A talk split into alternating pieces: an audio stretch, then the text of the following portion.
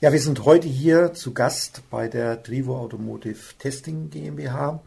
Unser Gesprächspartner ist Marco Krohn, der Geschäftsführer des Unternehmens. Und wir werden heute uns etwas intensiver mit dem Thema Testen beschäftigen. Hier auf dem Gelände des ehemaligen Militärflughafens Pferdsfeld werden neu entwickelte Fahrzeuge und Fahrzeugkomponenten auf Herz und Nieren getestet, bevor sie in die Serienproduktion gehen. Äh, bevor wir aber näher uns mal anschauen, was das Leistungsangebot äh, der Trivo ist, zunächst einmal eine Grundsatzfrage. Brauchen wir denn überhaupt das Testen? Also wenn ich mir anschaue, was sich derzeit in der Fahrzeugindustrie tut, dann können wir erkennen, dass das Thema IT immer wichtiger, immer bedeutender wird. Wir haben extrem leistungsfähige Rechner und Simulationssoftware, mit der wir Crashtests am Rechner möglich machen. Wir haben Virtual Reality Lösungen, wo man wirklich den Zusammenbau und die Bedienung eines Fahrzeugs erproben kann, bevor die erste Schraube verbaut ist. Wir haben selbstlernende Software im Fahrzeug, die sich ständig weiterentwickelt, verbessert und die kritische Fahrzeugkomponenten äh, steuert. Und wir haben letztendlich auch die Strategie der Elektrifizierung, dass eben Fahrzeuge eigentlich immer einfacher und immer weniger komplex werden. Und vor diesem Hintergrund stellt sich dann eigentlich die Frage, brauchen wir denn überhaupt noch dieses physische Testen von Fahrzeugen und Fahrzeugkomponenten? Ist das äh, ein überholtes Geschäft oder ist es ein Zukunftsgeschäft?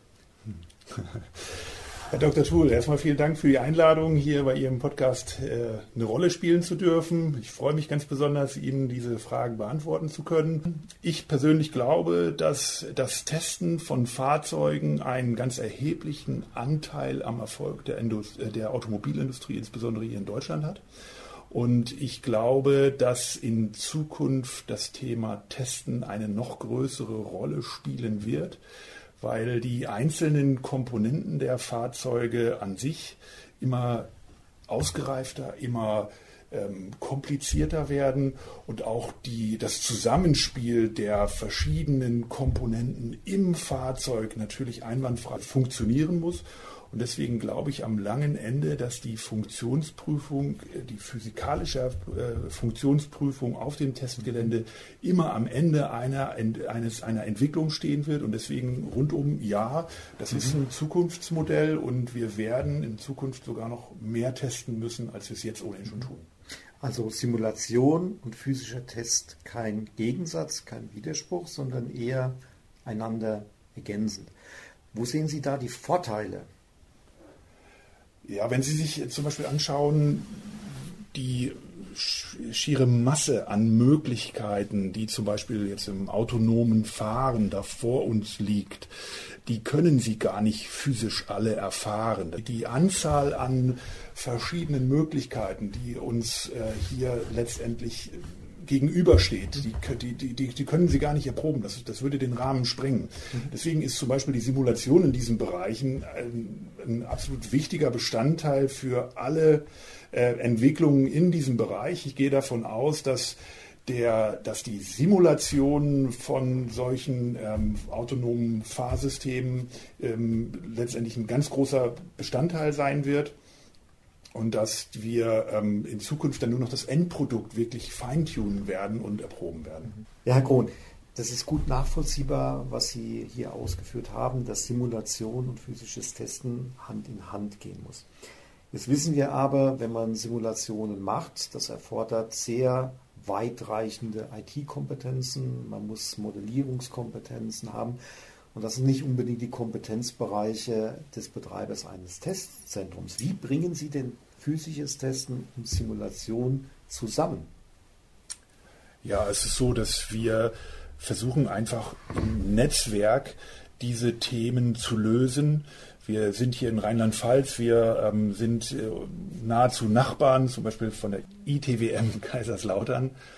Und ähm, wir haben dort äh, eine Kooperation vereinbart. Die ITWM äh, hat hier das Testgelände digital vermessen, hat einen digitalen Klon erstellt und bietet zum Beispiel für unsere Kunden äh, diese, diesen digitalen Klon an ähm, für die Simulationszwecke und so schließt sich dann der Kreis. Die Kunden können ihre Produkte in der Simulation äh, testen und letztendlich nur für die Erprobung, für die finalen Erprobungsläufe hier auf unser Testgelände kommen.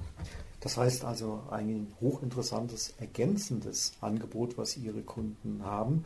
Das ITWM mit seinen wirklich sehr, sehr ausgereiften Simulationskompetenzen, das liefert quasi dann Ihren Kunden nochmal ganz wichtige Basisinformationen, dass eben die Prozesse immer effizienter werden und damit eben auch die Kosten nicht ins Unendliche steigen.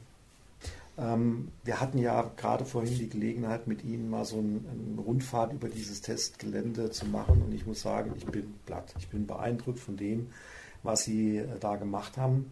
Ähm, das zeigt aber auch, dass eben dieses Testen, ähm, dieses gezielte Testen immer anspruchsvoller wird. Also wenn ich Ihre Beregnungsanlagen sehe, wenn ich im Prinzip sehe, was Sie hier an äh, Maßnahmen getroffen haben, um Fahrbahnoberflächen entsprechend äh, zu machen, ähm, die Frage ist, die ich mir da stelle, wie will man das denn finanziell handeln? Und Sie müssen ja irgendwo die Kosten auch auf Ihre Kunden äh, umlegen. Wie verhindern Sie denn eigentlich, dass die Kosten für dieses physische Testen dann ins Unendliche steigen und dass man sich Testen eben auch leisten kann? Mhm.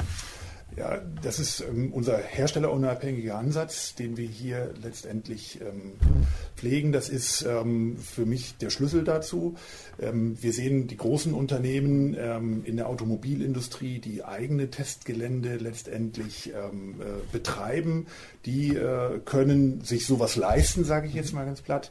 So die, die, die, ganz, die große Anzahl an kleinen und mittleren Unternehmen, die benötigen ja aber auch Testressourcen. Und unser Kalkül ist einfach dieses, dass wir ähm, mit, der, ähm, mit, den, mit der Vielzahl an, an Kunden, für, für uns, unsere Kunden, die, die diese ähm, Testmöglichkeiten benötigen, dass wir ähm, dadurch letztendlich hier die Investitionen in unser Testzentrum finanzieren können. Okay. Das ist äh, wirklich auch ein sehr interessanter Aspekt, diese Herstellerunabhängigkeit. Äh, und das scheint so ein bisschen ein Alleinstellungsmerkmal von Pferdsfeld zu sein. Haben Sie weitere Alleinstellungsmerkmale, wo Sie sagen, Sie unterscheiden sich von nationalen Testzentren oder auch von Testzentren, die sonst nur in Europa oder in der Welt aufgebaut werden? Was ist das Besondere hier an Pferdsfeld? Die Herstellerunabhängigkeit an sich ist ja noch kein, kein wirkliches Alleinstellungsmerkmal. Mhm. Es gibt diverse Testzentren in Deutschland und in Europa, die herstellerunabhängig agieren. Wir sind aber durch unsere ähm, Agilität, unsere Flexibilität und unsere Ausrichtung auf unseren Kunden äh, in der Lage, diese sehr schöne, sehr große Ressource, die wir hier an unserem Standort, am ehemaligen Flugplatz in Pferdsfeld haben, ähm, in der Lage, auch zukünftige Anforderungen unserer Kunden hier umzusetzen. Wir haben hier am Standort im Pferdsfeld ähm, Baurecht, um neue äh, Strecken letztendlich zu erstellen und uns auf die zukünftigen Bedarfe der Automobilindustrie ausrichten zu können. Und das macht uns schon besonders, denke ich. Also war auch so mein Eindruck gewesen bei der Fahrt äh, über das Gelände.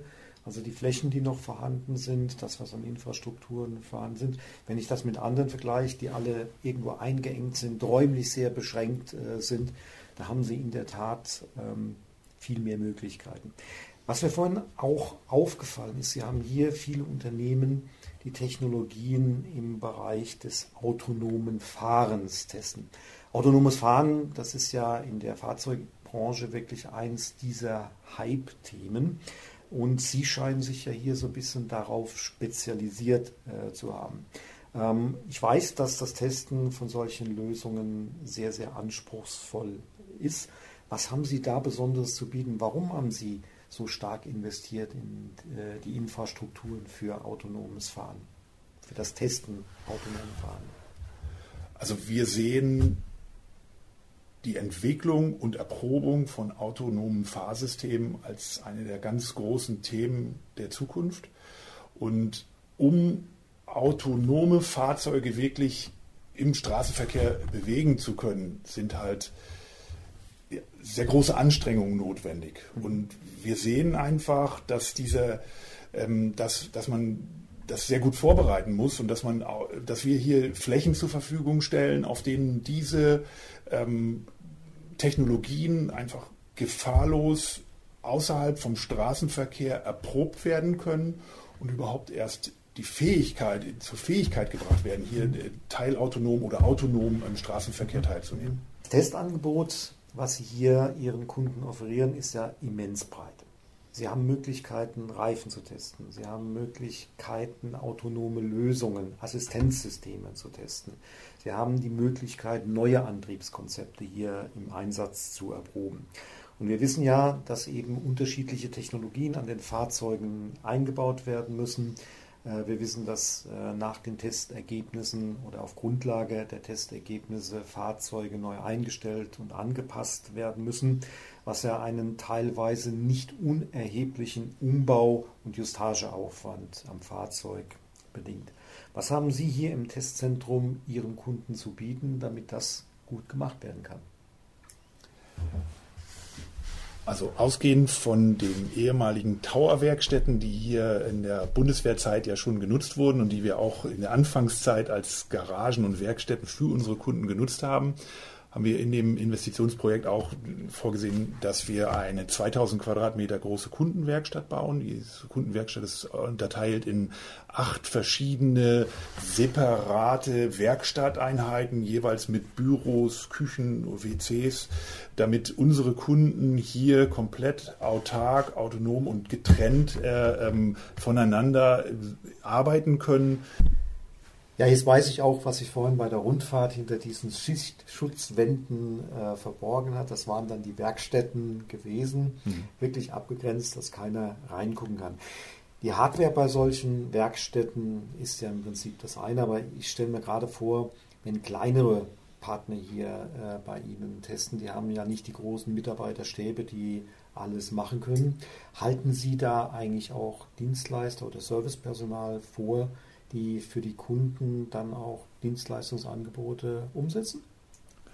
Ja, selbstverständlich. Ähm, wir bieten auf unserem Testgelände ähm, von einfachen Dienstleistungen wie zum Beispiel ähm, Transport- und Logistikdienstleistungen über Reifenservice oder Mechanikerservice ähm, bereits an und wir sind aktuell dabei, auch ähm, sagen wir, Engineering-Dienstleistungen zu entwickeln, im Bereich der Objektiverprobung, zum Beispiel Bremsen, äh, Bremsprüftests. Ähm, Weiterhin sind auch immer wieder gefragt ähm, Operatorentätigkeiten für die Tools, die benötigt werden, um äh, Fahrerassistenzsysteme zu erproben. Das ist ein Dienstleistungsangebot, was wir beständig weiterentwickeln. Mhm. Also das ist ja wirklich faszinierend zu sehen, dieses begleitende Angebot, was Sie hier eigentlich auch bieten. Angefangen von forschungsnahen Dienstleistungen über Fraunhofer ITWM äh, bis hin zu einfachen Operatorentätigkeiten im praktischen äh, Einsatz. Das, was der Kunde eigentlich auch braucht, um zu vernünftigen Konditionen testen zu können. Wie wird es denn hier in Verzfeld weitergehen? Was planen Sie denn? Äh, werden Sie nur auf autonomes Fahren setzen? Äh, was sind so Ihre Visionen von Verzfeld so in den nächsten 10, 20 mhm. Jahren? Ja, also ich hoffe, dass wir uns im Bereich des Testens von autonomen Fahrsystemen einfach ähm, weiter etablieren können, dass wir einen Zustrom an Kunden gewinnen können, die sich mit solchen Themen beschäftigen. Und wenn ich jetzt mal betrachte, wie sich das autonome Fahren entwickeln wird, dann muss man ganz klar sagen, es wird zuerst auf der Autobahn realisiert werden, dann wird es in den ländlichen Raum reinwachsen und auch in den urbanen Raum hineinwachsen. Und so würde ich auch die Entwicklung unseres Geländes sehen. Letztendlich haben wir hier durch unsere drei Kilometer lange ehemalige Landebahn den enormen Vorteil, dass wir hier eine Autobahnsimulation anbieten können, die drei Kilometer lang ist. Wir haben Pläne dazu, diese drei Kilometer lange ähm, Landebahn im Prinzip so weiterzuentwickeln, dass wir aus drei aneinandergereihten Autobahnabschnitten, drei Kilometer Autobahnabschnitten, also neun Kilometer machen können. Und äh, dass wir an, an, an dieser Stelle dann wirklich der Automobilindustrie ein Alleinstellungsmerkmal bieten können, dass wir hier wirklich eine, eine, eine komplexe Autobahnsimulation mit den vielen verschiedenen Möglichkeiten. Ich sage nur Baustellensimulation, Parkplatzsimulation, Autobahnabfahrten, Autobahnausfahrten. Mhm. Ähm, Veränderbare Reibwerte auf den Fahrflächen ist ein Thema. Wir haben auch Wetterkomponenten, die eine Rolle spielen. Also ein Fahrerassistenzsystem muss ja nicht nur, darf ja nicht nur bei Sonnenschein äh, äh, funktionieren, sondern muss ja auf lange Sicht gesehen, dann, wenn es wirklich autonom fahren soll, muss es ja auch zum Beispiel im Regen funktionieren. Und das sind so Themen, die, ich, äh, die wir in Zukunft sehen und an denen wir uns orientieren wollen und die wir hier gerne entwickeln wollen. Ich bin gerade eben so ein bisschen hellhörig geworden. Sie haben gesagt, autonomes Fahren in den Städten. Und das muss ja auch irgendwo mhm. getestet werden. Also das stelle ich mir als besonders herausfordernde Angelegenheit vor. Haben Sie da bestimmte Vorstellungen oder Ideen, was Sie tun werden? Ja, also wir haben auf unserer Fläche sagen wir mal, enorme Platzressourcen zur Verfügung. Und ähm, wir wollen einen Teil dieses Platzes nutzen, um halt auch eine, eine Stadtverkehrssimulation zu errichten. Das heißt Kreuzungsverkehre, ähm, Ampelanlagen, äh, Häuserkulissen, um hier wirklich auch ähm, moderne Fahrerassistenzsysteme dann erproben zu können. Also zusammenfassend, das ist momentan hier eine Situation, wo eben große OEM, große Zulieferer, aber auch kleinere eigentlich eingeladen sind, hier den Finger zu heben und zu sagen, ich brauche in Zukunft das und das. Und sie hätten mit ihnen einen Partner, der dann auch in der Lage ist und willens ist, eben solche Szenarien für das Testen aufzubauen und äh, zu entwickeln. Aus den Konzepten und Lösungen, die die Industrie da entwickelt hat, wissen wir ja, dass autonomes Fahren auch sehr, sehr stark damit zusammenhängt, dass es gelingt, Daten zwischen Fahrzeugen oder Daten äh, zwischen Fahrzeug und Infrastruktur äh, auszutauschen.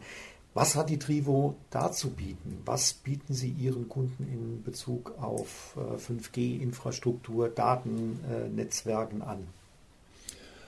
Das ist ein sehr wichtiges Thema für uns. Wir haben in den letzten zwei Jahren ja ein enormes Investitionsprogramm hier auf dem Testgelände durchgeführt. Wir haben viele neue Strecken gebaut und in diesem Zusammenhang haben wir die Gelegenheit genutzt, auch ein großflächiges Glasfasernetzwerk über den gesamten Standort zu legen. Wir haben insgesamt 26 Anknüpfungspunkte hier, um tatsächlich das äh, verschiedene ähm, IT-Komponenten auf dem Testgelände direkt ans Glasfasernetzwerk anzubinden. Und wir werden jetzt im nächsten Schritt mit Partnern noch ein 5G-Campus-Netzwerk hier zu installieren, um dann halt auf alle zukünftigen Fragen im Bereich der Entwicklung von autonomen Fahrsystemen Antworten zu haben. Das klingt ja wirklich spannend. Ähm, ich möchte vielleicht gerade noch mal eine ergänzende Frage stellen. Zu dem Thema autonomes Fahren haben wir jetzt schon wirklich einiges auch besprochen. Ein weiteres Thema, äh, was die Fahrzeugindustrie ja umtreibt, äh, ist das Thema neue Antriebskonzepte. Batterieelektrische Antriebe, Brennstoffzellen. Was hat das Testgelände hier zu bieten für solche neue Antriebstechniken? Was beabsichtigen Sie in Zukunft noch aufzubauen? Aktuell ist der große Trend ja natürlich die batterieelektrischen äh, Fahrzeuge. Wir haben in, der Baumaßnahme auch ähm, umgesetzt, dass wir verschiedene äh, Ladesäulen hier für die batterieelektrischen Fahrzeuge letztendlich vorhalten. Ähm, wir haben auf dem Platz äh, in Pferdsfeld Rheinland-Pfalz größtes Solarkraftwerk stehen und wir hoffen natürlich auch, dass wir zukünftig vielleicht im Bereich der wasserstoffbetriebenen Fahrzeuge auch ähm, hier neue Kunden finden werden, die diese Technologie dann auch bei uns entwickeln wollen. Solarkraftwerk, regenerative Energien, grüner Wasserstoff. Eigentlich eine sehr interessante Perspektive dafür, den notwendigen Wasserstoff, den wir für solche Fahrzeuge brauchen, auch direkt hier vor Ort zu produzieren, bereitzustellen und damit eigentlich so eines der wesentlichen Hemmnisse der Wasserstofftechnologie im Fahrzeugbereich aus dem Weg zu räumen. Es war ein sehr spannender Tag heute bei Ihnen. Beeindruckend äh, zu sehen, was Sie hier realisiert haben. Auch sehr spannend zu hören, wie die Zukunft des Testens aussieht, äh, was da noch auf uns zukommen wird. Und ich möchte mich ganz, ganz herzlich bei Ihnen bedanken, dass Sie sich diese Zeit genommen haben, unseren Zuhörern das vorzustellen und zu erläutern. Ganz herzlichen Dank. Sehr gerne. Vielen Dank.